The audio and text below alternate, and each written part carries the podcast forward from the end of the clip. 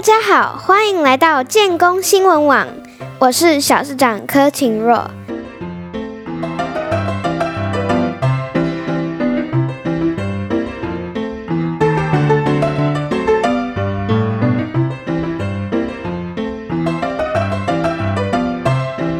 首先带你关注国际新闻，这则新闻是有关小白鲸回归海洋的故事。等一下的有奖征答题目会在新闻中出现哦。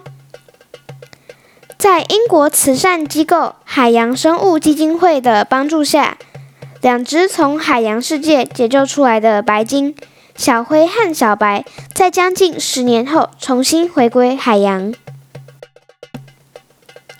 同为十二岁的小灰和小白，十年前在俄罗斯海域被捕获，随后卖给中国的长风海洋世界，开始被圈养，并开始为人类娱乐表演。幸运的是，长风海洋世界被英国莫林娱乐集团收购。该集团多年前反对鲸鱼和海豚被圈养。因此，安排小灰和小白野放。小灰和小白的最终目的地是全球第一个白鲸保护区。保护区坐落在冰岛赫马岛外海，面积达三万两千平方公里，由海洋生物基金会与鲸豚保护组织共同打造。两只小白鲸现在正在冰岛南海岸。外克雷茨维克湾区域以适应环境，待一段时间后，最终再释放到更宽阔的水域。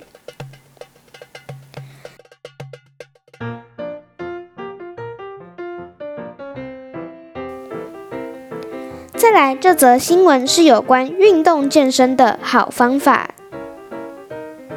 台南市教育局透过运动手环，鼓励学生多运动。学生只要每天走八千步，睡眠八小时，及中度以上活动三十分钟，就可以获得五十元绿币。绿币可以兑换成现金，储存在手环里。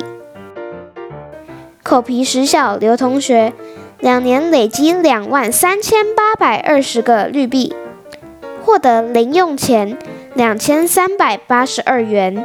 是全市绿币兑换第一名，真希望新竹也能拥有这样的福利。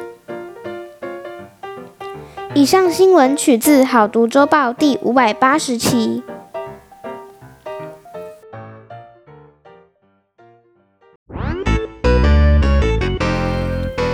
在为你播报国内新闻，这则新闻是有关交通安全的规定。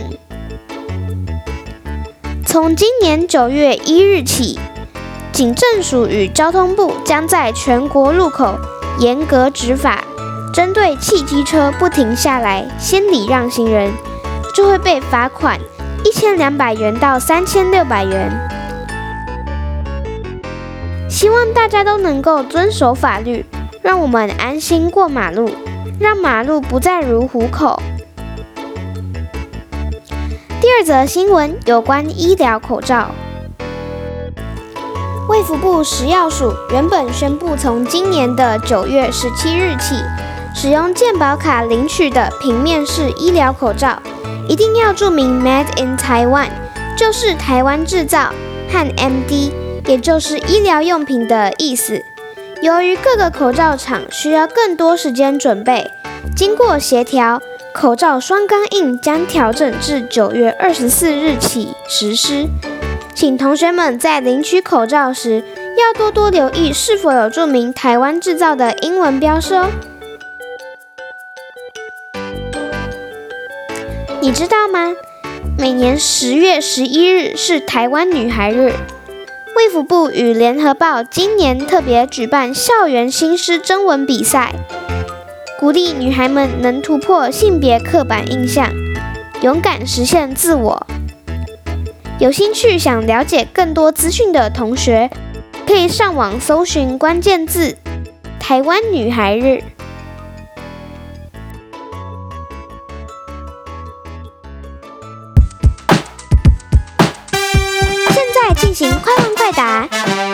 请到一位特别来宾，请你自我介绍一下吧。大家好，我是来自奇迹星的 Snoopy。我们来看看他能答对多少题目呢？快问快答的第一题：蝴蝶、蚂蚁、蜘蛛、蜈蚣，他们一起工作，最后哪一个没有领到酬劳？五、四、三、二、一。答案是蜈蚣。为什么呢？哦，因为那个蜈蚣不受住啊。啊，那么厉害哦！好，那接下来的第二题，动物园里大象的鼻子最长，那么第二长的是谁呢？五、四、三、呃，第二一。答案是呃，大象溜滑梯吧？是啊，那给你最后一次机会，三、二、一。要公布答案吗？我还是不知道啊。好啦，公布答案，答案是小象。哦吼，接下来第三题，哪种水果的视力最差呢？五、呃，四、三、是二、一。你真的不知道吗？那你来提示好了。好，提示就是它非常的甜。芒果。答对了，耶！第四题，历史上哪个人跑得最快？五、四、三、二、一。曹操。为什么？因为说曹操，曹操就到啦。哎，蛮厉害的嘛。第五题，狼来了，猜一种水果。五、四、三、二、一。羊头。哇，你这题竟然也会！好，那第六题，上课铃声响了，却没有一个同学在教室里，为什么呢？五、四、三、二、一。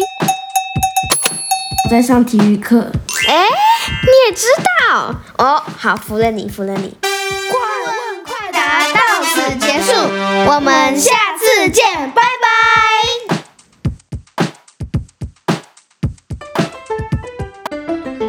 最后要进行大家最喜欢的有奖征答，总共有两题。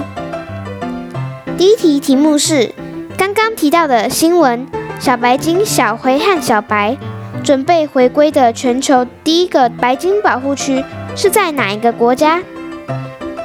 提示：这个国家是位在北欧。